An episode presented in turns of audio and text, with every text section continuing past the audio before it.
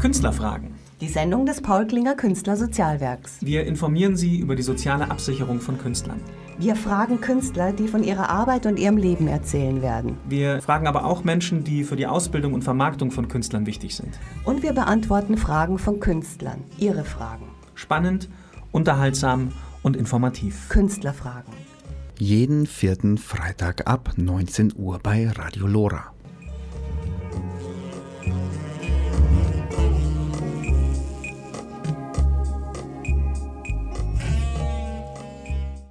Herzlich willkommen, liebe Zuhörer, liebe Zuhörerinnen, zur Künstlerfragen, die Sendung des Paul Klinger Künstlersozialwerks bei Radio Lora auf 92.4.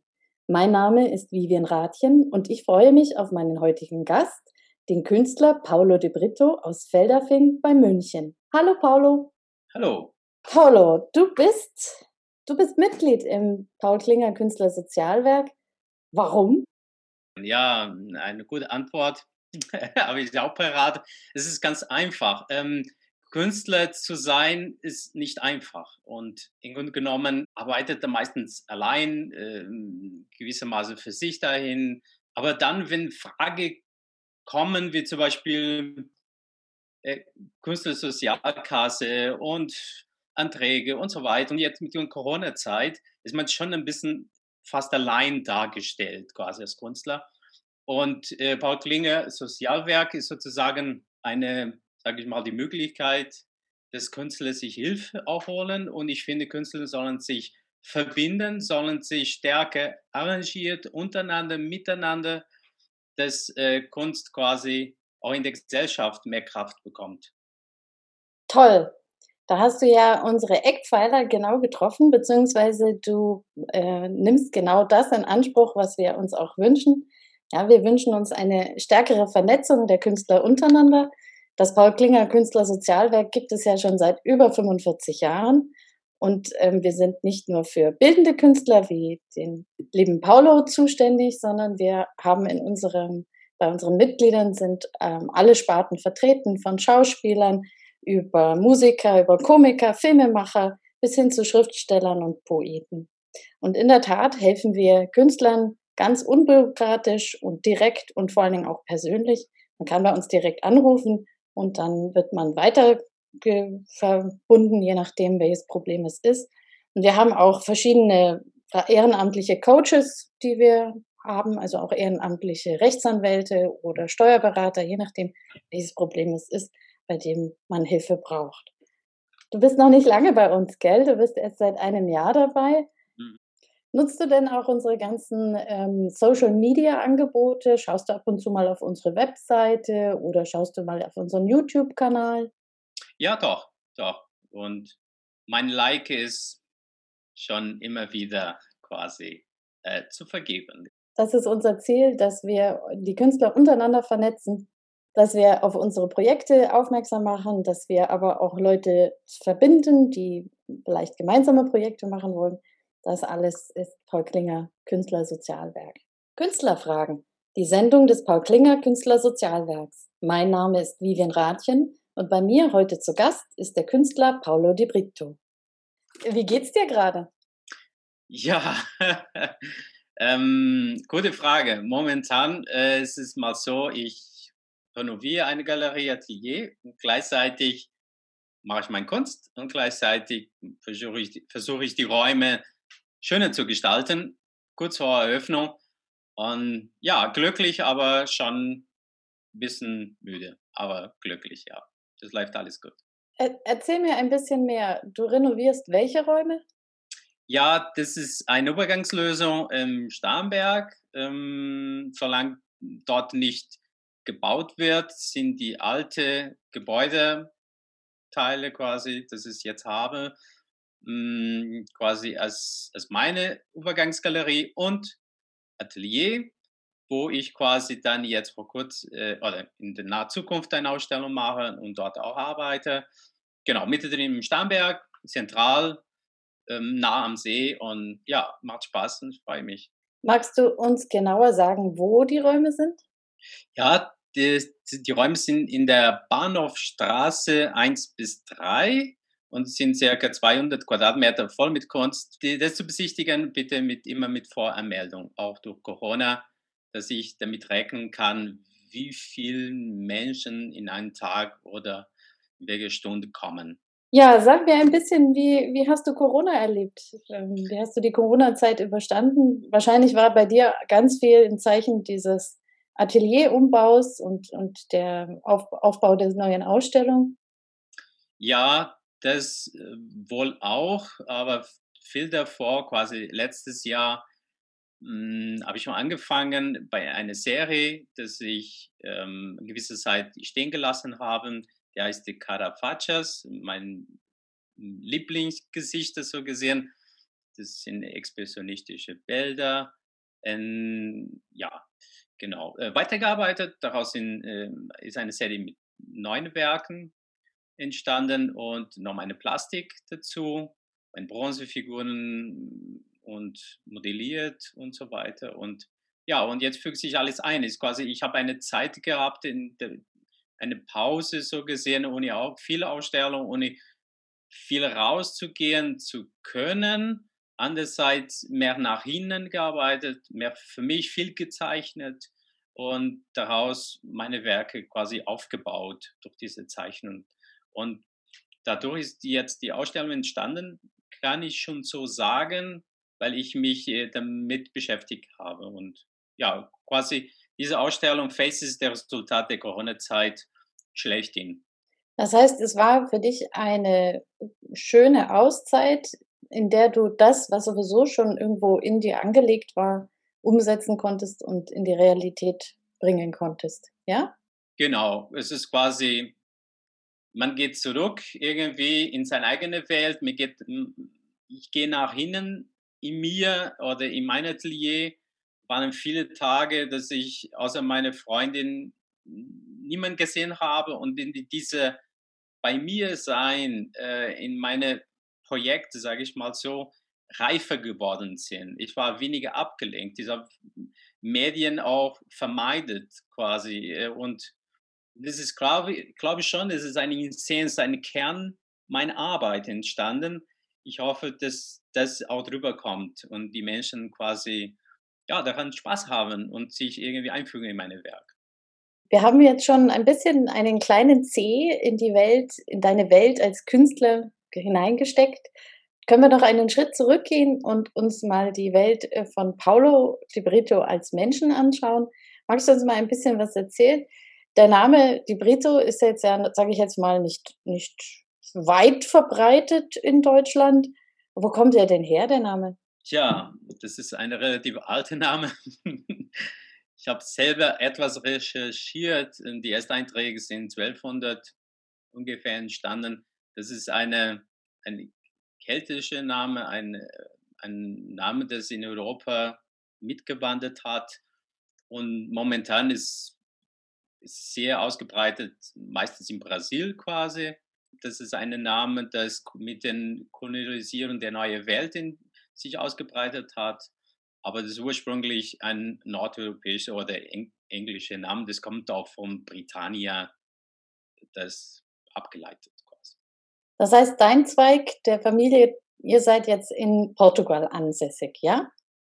Wir sind momentan in Portugal ansässig, ja, auf auch wenn in der Vergangenheit vor den 1974er bzw. 75er Jahren ähm, wir in Afrika bzw. in Angola gelebt haben und durch die quasi Nelke-Revolution in 1974er Jahren äh, viele Portugiesen, ungefähr eine halbe Million Afrika verlassen müssten und wieder zurück nach Portugal. Genau, meine Schwester ist Afrikanerin Staatsbürgerin, meine Cousins auch. Ich bin dann einen Monat später in Portugal geboren. Und warum musstet ihr flüchten? Also warum habt ihr euch da überhaupt angesiedelt gehabt? Ja, gut, wir haben schon, äh, Angola ist schon oder war circa 400 Jahre circa eine Kolonie Portugals und das war ganz normal, dass da Portugies leben und das gab es auch Familie, quasi ein Onkel von meinem Vater dort und mein Vater ist auch dort ausgewandert, quasi hat dort die Bundeswehr bzw. gewisse Kolonialkriege mitgemacht, leider zwei Jahre. Aber okay, er hat es überlebt. Und meine Mutter ist dann später dazu gekommen. Und ja, das war, sage ich mal, für unsere Familie unsere Heimat. Bis heute gibt es kaum einen Tag, dass wir oder meine Mutter nicht über diese Zeit spricht. Ähm, die wollten auch nicht zurück. Äh, Portugal war damals hm, schwierig zu leben. Das war eine Diktatur. Ähm, es war eine Unterdrückung damals und ja, der Freiheit und der Kunst. Aber genau, und dann gab es die Befreiung der Kolonie und die Portugiesen waren dann nicht mehr erwünscht, wie viele andere Weiße, und die müssen dann das Land verlassen. Und wo habt ihr euch dann niedergelassen in Portugal? Ja, wir waren auf dem Land. Genau zu sagen, das ist ein Nationalpark. Der heißt Serra da Estrela, ein Sternberg. Mitte drin äh, zwischen Spanien und Atlantik, ein bisschen südlich vom Porto, in, mit in der Natur. Und ja, ich habe das, ich habe eine schöne Kindheit gehabt, muss ich schon sagen. Ich finde, wenn man ähm, Kind ist, in einer gewissen, die Anfangsjahre eines Lebens, ja, es ist ganz wichtig, finde ich, die Verbindung zur Natur so haben, dass ich auch jetzt verstehen kann und das Erwachsene auch weitergeben kann. Meine Kinder sind Stadtkinder. Die haben nicht mit zu tun mit Hühner oder Garten, ja. Und das kann ich eher ein bisschen vermitteln. Und das ist auch eine Aufgabe, das weiterzugeben in diese kleine Dinge, wenn man kann. Du hast zwei Kinder, zwei Mädchen, gell? Und die ja. jüngere ist auch noch bei dir. Mhm. Kannst du ihr das weitergeben? Also gibst ihr ihr die Liebe zur Natur und zur Kunst weiter? Ich, ich erlaube mir zu sagen, wenn man mit Künstlern lebt, und das ist der Fall meiner Kinder, ich glaube, das beeinflusst einen Menschen fürs Leben, weil ich bin nicht einfach äh, und manchmal brauche ich Zeit für mich oder ich verhalte mich anders als an der Vetter oder aber ich versuche immer Zeit zu nehmen für die Kinder, dass ich sage, okay, ich, ich, ich brauche jetzt Ruhe, quasi ich koche heute nicht für euch abends, weil ich muss ein Projekt fertig machen, aber wenn ich Zeit habe, dann mache ich alles dafür, das ob. Willkommen zurück. Das ist die Sendung Künstlerfragen des Paul Klinger Künstler Sozialwerks. Mein Name ist Vivian Rathjen und ich spreche heute mit meinem Gast, dem Künstler Paolo Di Brito. Wie war das bei dir? Ähm, wie bist du zur Kunst gekommen? Weil gelernt hast du sie ja nicht, also es war kein keine, du bist nicht den geraden Weg gegangen über irgendwelche Kunstakademien, sondern du hast eigentlich erst was anderes gelernt, gell? Bevor es losgeht. Ja, das ergibt sich schon mit dieser äh, Vorgegebenheit, Vorgeschichte, dass wir dann von Afrika zurückgekommen sind und das war eine Geldentwertung, alles, was meine Eltern sage ich mal, an monetäre Werte mitgebracht haben, war so gut wie wertlos in Portugal. Man muss dann von Null anfangen. Ich musste dann eine Lehre machen. Ähm, mein Vorvater, mein Urgroßvater war schon Tischler und mein Großvater war Tischler.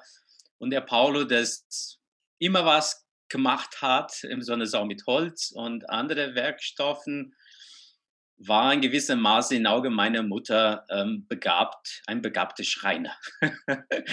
und ich muss schon sagen, klar bin ich nicht den geraden Weg gegangen, der akademische Ausbildung. Das mache ich auch hinein jetzt. Ich bilde mich immer weiter, das ist auch schön. Ich glaube, ich mache das jetzt auch bewusster. Aber damals war wichtig für meine Eltern, dass sie eine Ausbildung machen, dass ich auch in Zukunft auch mein Geld verdienen kann ich habe viel gelernt, mit meinen Händen umzugehen, mit meinen Maschinen. Ohne diese Erfahrung, dieser Know-how, könnte ich mein Plastik noch schwierig gestalten. Das heißt, äh, du hast deine Ausbildung gemacht und danach, was passierte danach? Ja, danach, ja, danach habe ich mir entschlossen, Portugal zu verlassen. Es, es war der Moment gekommen, dass ich dort nicht mehr bekommen habe, was meine, meine seelisches äh, gebraucht hätte. Und du bist dann ganz viel erstmal in der Welt herumgereist. Wenn ich mich richtig erinnere, war Paris äh, ein, ein Punkt, wo du gelandet bist. Und ich glaube, Paris hat dich auch sehr beeindruckt. Warum hat dich Paris sehr beeindruckt? Ja, das ist, glaube ich, ist, ja, ist einfach zu verstehen, wenn man von einem Dorf von 2000 Einwohnern rausgeht. Das, was ich, äh, mir gefehlt hat in, in Serra de Estrela, dass ich gesagt habe, etwas fehlt mir. Vielleicht diese Einreize zu den, für die Kunst habe ich dann noch in Überfluss bekommen. Das war zu viel für mich auf einmal. Und das musste ich erst mal damals verdauen. Es ist wie ein Schock, aber ein Schock, das für meine Wirklichkeit wichtig war. Ein Aufwachen, ohne vorbereitet zu sein. Kontakt mit der Kunst in einer Art quasi eine Gewalt, aber eine positive. Ich habe das ausgesucht. Du bist quasi kopfüber in Kunst gestülpt worden und musstest sofort schwimmen lernen, sozusagen. Genau, richtig, ja. Genau. Und danach bist du nach Palermo gegangen. Ja, ich, ich habe dort zwei Jahre gelebt oder leben dürften am Meer, am Strand. Und war das irgendwann so, dass diese Gefühle, das mich geprägt hat in Portugal, weshalb ich von dort gegangen bin, war wieder da. Kurz danach, dann sind wir da gemeinsam mit meiner Freundin und damals mit meiner größeren Tochter nach München gekommen und seitdem bin ich in Deutschland, ja. Wenn ich das so höre, also in Portugal geboren, dann einfach nach Frankreich, dann nach Italien und jetzt in Deutschland. Sprichst du viele Sprachen? Ja, kann ich schon sagen, auch wenn die Qualität dieser Sprache dann noch verfeinert werden könnten. Aber das ist vielleicht die, den Preis, den man zahlt, wenn man so viel Kosmopolit ist. Ja. Aber ja, doch. Und ich genieße das, weil durch ein Erkenntnis einer Sprache, finde ich, entsteht ein Eintauchen in eine Kultur, das ohne dessen Erfahrung nicht möglich ist oder ohne eine Sprache. Ja. Genau. Das genieße ich immer wieder aufs Neue. Wir spielen immer wieder auch Musikstücke ein. Das sind alles Musikstücke, die du dir gewünscht hast. Ähm, da ist jetzt alles Mögliche dabei, von Nirvana über ähm, Ero della Silencio, Silencio, Eros della Silencio. El Silencio. Das ist eine spanische. Äh, äh, Hijos del Silencios. Es ist eine spanische. Hijos del Silencios. Ja. Das sind die, die Kinder der, der Stille.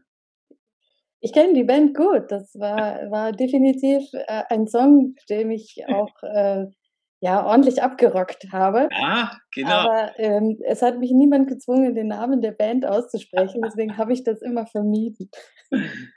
Aber da sind auch Stücke aus Portugal dabei. Also zum Beispiel auch wie Pedro Abrunosa. Abrunosa, ja, genau. Ja. Abrunosa, okay. Das ist eine, ein, ein Künstler quasi, das in den 90er Jahren ein bisschen geprägt hat. Es ist so der Jazz, Blues, das ist ein ruhiger Typ und ja, und auch für ruhige Momente, auch in der Kunst.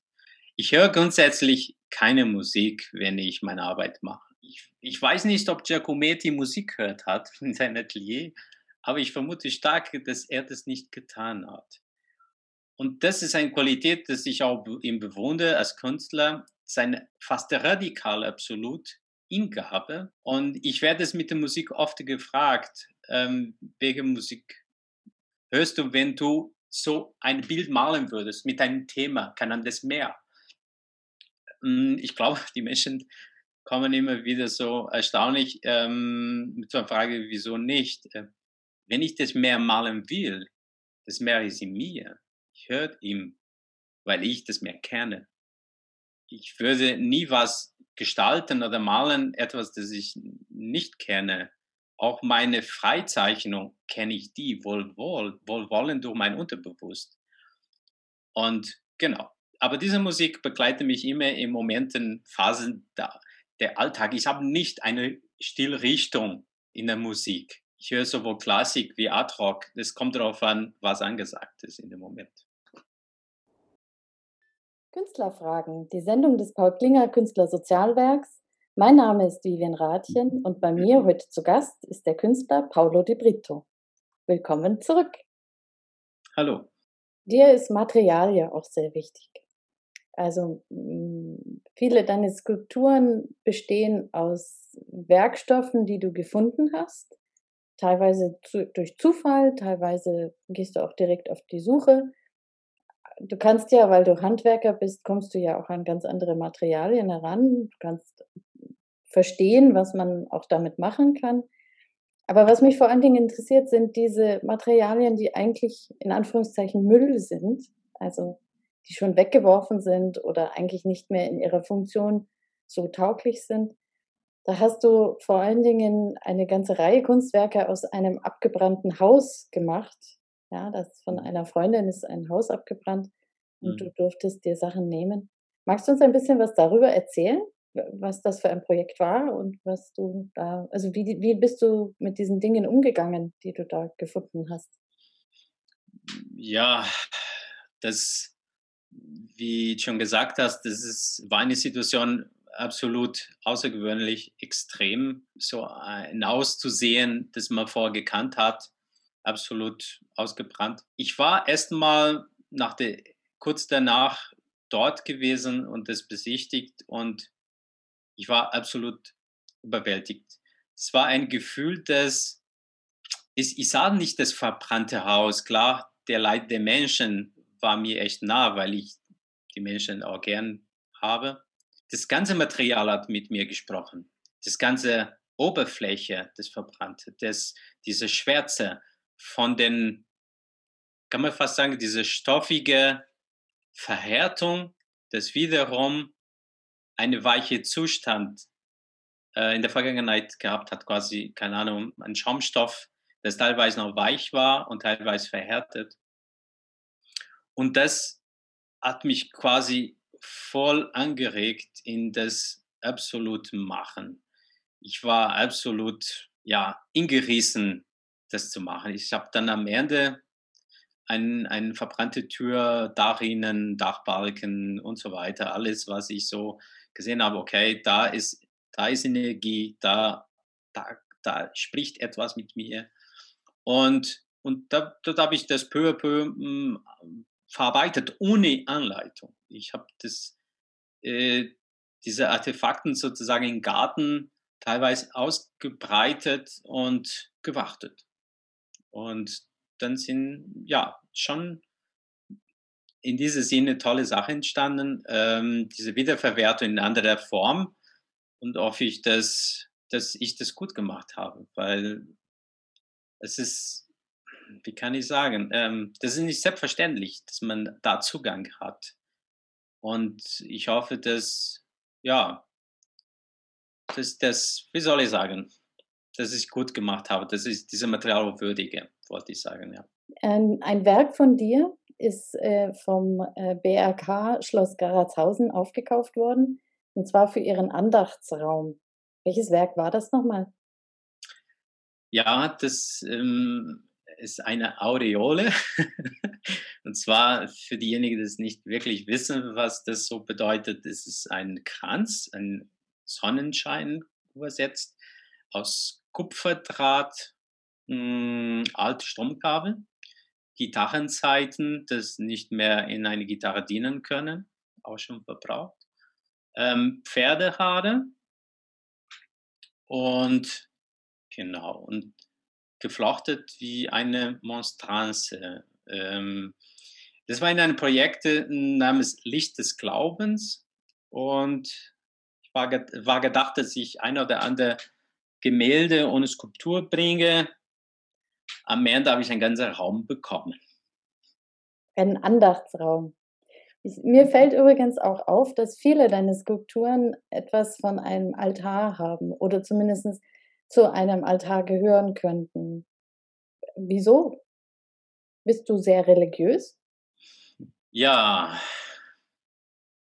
sehr religiös in dieser Ansicht nein. Wenn man in ein Land aufwächst wie Portugal, das, äh, sage ich mal, um die halbe Welt äh, christianisiert hat im Laufe der Jahrhunderte, es ist schon zu erwarten, dass da diese Strenge noch vorhanden ist. Es war der Fall. Ich wollte früher sogar als Priester werden, mit zwölf. Und ich habe das wirklich ernst gelebt, ja. Und, Und, aber es ist nicht noch alles. Meine vergangene Kindheit und der Kontakt mit, mit Religion, im, im sonst mit dem Christ, Christentum. Ich suche gewissermaßen das, das Mehr, das Mehr als ich. Aber das ganz, ganz irgendwie mein Unterbewusst, glaube ich. Jede Material, jede Teilchen hat seine Energie. Es geht nur darum, das zu erkennen und einfügen. Ich muss mich mir nicht immer neue Dinge kaufen. Es geht um die banal alltägliche Sache, wenn wir das wertschätzen und auch was daraus machen, dann, ich glaube, wird es auch in Zukunft eine bessere Welt als jetzt. Das ist ja auch ein Thema, das dich sehr beschäftigt. Mensch und Umwelt. Also du hast einerseits das darüber hinaus angesprochen, also das, was so jenseits von unserem, ja, was größer ist als wir, aber dich berührt auch diese ganze Klimasituation, die ganze Umweltsituation. Da hast du einige Arbeiten zu dem Thema gemacht.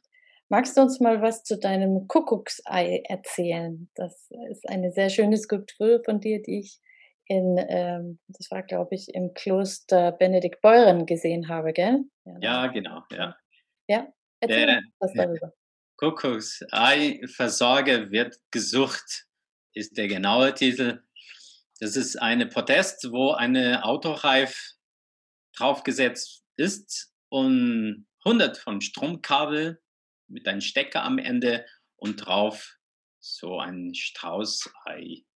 Aber das Symbol war wirklich, ähm, wer versorgt die Millionen von Elektroautos, das wir erzeugen möchten? Wo kommt die Energie her? Wo kommen die Ressourcen für die Batterien her? Äh, wir reden alle über Grünenergie, äh, Umweltschonen. Vor kurz äh, war ein Bericht im, auch in der Zeitung, nur weil zu lesen, dass Portugal ein großes Lithium-Vorrat hat. Und es sind auch schon Abbaugenehmigungen auch in Nationalparks in Portugal, in Nord von Portugal freigegeben für Lithium-Batterien für Elektromobilität im Grunde genommen ist es so, was, was mache ich mit, mit meiner Aufgabe als Künstler? Ja, male ich schöne Bilder, mache ich schöne Kunst, alles ist mir egal, äh, das andere quasi, ich mache mein Ding. Nein, ich nicht. Möchte schon gern das, oder ich, meine Ziel ist, in das, was ich kann, ich als Künstler habe ich auch eine gewisse Verantwortung, ich persönlich, Paolo De Brito, mein Kunstwerk so zu kreieren, dass ich auch anrege. Von mir aus auch Kritik. Es muss nicht politisch angeregt sein, aber hinterfragen. Das ist auch ein Charakteristikum deiner Werke. Sie sind nicht im eigentlichen Sinne schön. Also du machst keine Werke, die unbedingt dem goldenen Schnitt entsprechen oder sagen wir mal antiken Schönheitsidealen entsprechen. Deine Werke sind schön durch den Respekt, den du dem Material gegenüber zollst. Ja, also den, das Material soll zur Geltung kommen und die, auch die Zusammenstellung, die du da, die Kombinationen, die du da herstellst, die teilweise sehr überraschend sind und auch, ähm, ja, wie gesagt, nicht immer nur schön sind, sondern auf jeden Fall zum Nachdenken anregen sollen. Wo kann man denn deine Kunst sehen, wenn man deine Kunst sehen möchte? Ja, in verschiedenen Online-Portals quasi. Es gibt ein Projekt Mitfriede, Hashtag Mitfriede zum Beispiel, bei Singulart hm, online auf meiner Website. Und so, ich würde mal sagen, wenn man in, in, den, in den Suchmaschine Paulo di Brito Arte angibt, dann kommen schon verschiedene Vorschläge, Facebook, Instagram und jetzt auch live im Stammberg der Bahnhofstraße 1 bis 3. Paulo, wir machen jetzt eine kurze Runde. Dies oder das Fragen. Bist du bereit? Absolut. Super. Also ich stelle dir zwei Dinge vor und du musst mir sagen, welches dir lieber ist und auch warum. Ja? Gut. Also, Tee oder Kaffee? Definitive Kaffee. Warum? Sagen doch Angola. Das heißt, du kannst auch guten Kaffee von schlechten Kaffee unterscheiden, ja? Ich hoffe es ja. Du würdest auch keinen schlechten, schlechten Kaffee akzeptieren. Wenn ich in der Wüste wäre oder irgendwo anders, wo nichts anderes gäbe als ein schlechter Kaffee, würde ich das annehmen, ja. Und sonst Sonst nicht. nicht. Kino oder Konzert? Kino oder Konzert? Ja, vielleicht ein Konzert schon. Das erstaunt mich jetzt, zumal ich weiß, dass äh, du letztes Jahr ein Kino in deinem Garten aufgebaut hast, wo ihr quasi ganz alleine, du und deine Lebensgefährtin, Kinofilme angeschaut habt auf einer großen Leinwand mit dem Beamer. Und äh, ja, alle Nachbarn mussten mit eurer Wahl des Filmes zurechtkommen. Das ist anderes aufgesetzt. Ich kann kein Konzert machen. Aber äh, Kino ist einfacher. Genau. Das habe ich eine Leinwand improvisiert, dreimal vier Meter. Ja, und die Nachbarschaft war mm, nicht immer einverstanden. Aber es war okay. Dieses Jahr muss man das lösen. Lag es am Film oder lag es an der Lautstärke? Woran lag es? Äh, an der Lautstärke. Das um 11 Uhr abends schon bei uns im Felde fing schon nicht mehr zu, zu Mut. Das heißt, ihr dürft nur noch Stummfilme anschauen, ja? Oder ja, oder, oder so leise, dass man sich konzentrieren müsste, ja. Das heißt, ihr werdet das aber wiederholen diesen Sommer. Ja, genau. Und dieses Mal mit Kopfhörer. Bungee Jumping oder Skydiving? Dann würde ich lieber springen, Bungee Jumping. Naja, Springen ist ja beides, ne? Ja, Bungee Jumping. Lieber Bungee Jumping, nicht. Skydiving. Aber es sind beides Sachen, die weit von dir entfernt sind. Das sind total fremd. Aber Höhenangst hast du nicht. Nicht so wirklich, nee. Ja, wenn man quasi auf 10, 10 Meter hoch ist und schmale Spur und ja, aber das hat jeder, glaube ich. Du würdest dann auch vom 10-Meter-Brett springen? Ja, ich habe schon bei vom 7 Metern gesprungen. Das 10 Meter noch nicht? 10 Metern im Schwimmbad, weiß ich nicht, vielleicht. Weiß ich. nicht. Hat keinen Eindruck hinterlassen, auf jeden Fall. Ich bin auch da. Star Wars oder Star Trek? Das erste, definitiv. Star Wars. Kein, kein Star Trek-Fan. Aber du bist auch kein Fan-Fan, oder bist du ein Fan-Fan? Damals schon, ich habe Star Wars Filme aufgenommen. Die erste, die drei Staffeln, glaube ich, waren das. Doch, ich fand es super. Ich, da da fängt es an, glaube ich, der Künstler in mir. Das war alles, alles neu, ja. Die, die, die Kulissen, auch wenn, wenn alles in die 70er Jahre aufgebaut worden ist und mit viel, mit viel Geld, aber andererseits haben wir immer improvisiert mit alltäglichen Dingen und ich war fasziniert von dieser Kulissen, von, von, von dieser Raumschiff und alles, ja. Und ich glaube, da, da war ich schon so, so fasziniert, wie man sowas machen kann. Das andere, das außergewöhnlich. Das, die, die Geschichte, klar, hat mich auch interessiert. Nee, ich war schon ein Star Wars-Fan, ja. James Bond oder Bruce Lee? Definitiv Bruce Lee. Definitiv. Warum? Ich war ein Fan. Ich habe einfach selbst Werkzeug gebaut und selbst trainiert wie Bruce Lee. Das war mein Held schlechthin. Warum? Weil er hat mich so beeindruckt, ja. Er könnte einen Schlag, 120 km Schlag machen. Er war, war, er war gigantisch, er war eine Maschine quasi. Und wenn man so Teenager ist und die Hormone vielleicht ein bisschen verrückt spielen, es ist einfach toll, wenn man irgendwie das versucht. Es war, ich war total ein Fan. Und du hast aber keine Kampfsportart geübt oder? Äh, nee, Fitnessstudio ein bisschen und dann Haus in den Bergen und so. Nee, keine Kampfart. Äh, Sport. Und irgendwie so ich mit, glaube, gab es auch keine Möglichkeit dort, wo ich gewohnt habe, ja. wie, wie, hat, bist, wie bist du auf Bruce Lee gekommen? Wie, wie konntest du ihn kennenlernen? Es gab so einen Fernsehfilm und dann gab es irgendwann dann Filme und dann habe ich mich da rangearbeitet und recherchiert.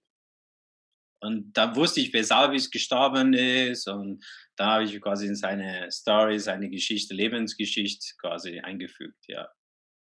Liebe Hörerinnen, liebe Hörer, wir sind am Ende der Sendung angelangt. Das war Künstlerfragen. Heute mit dem Künstler Paolo Di Brito. Schön, dass du da warst.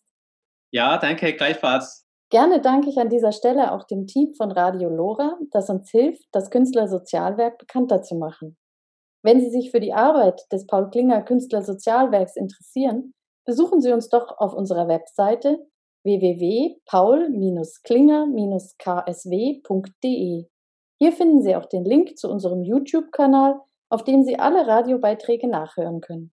Die Sendung Künstlerfragen mit interessanten Interviews und Geschichten aus der Kunstwelt können Sie jeden vierten Freitag im Monat um 19 Uhr hier auf Radio Lora 92.4 hören. Mein Name ist Vivian Rathjen und ich danke fürs Zuhören und sage Servus, alles Gute. Oh, oh, oh.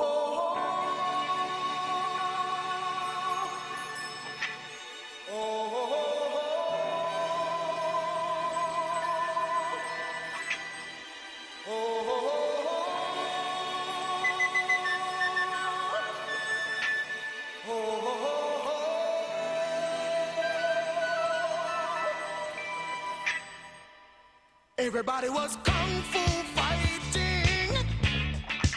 Those kids were fast as lightning. In fact, it was a little bit frightening.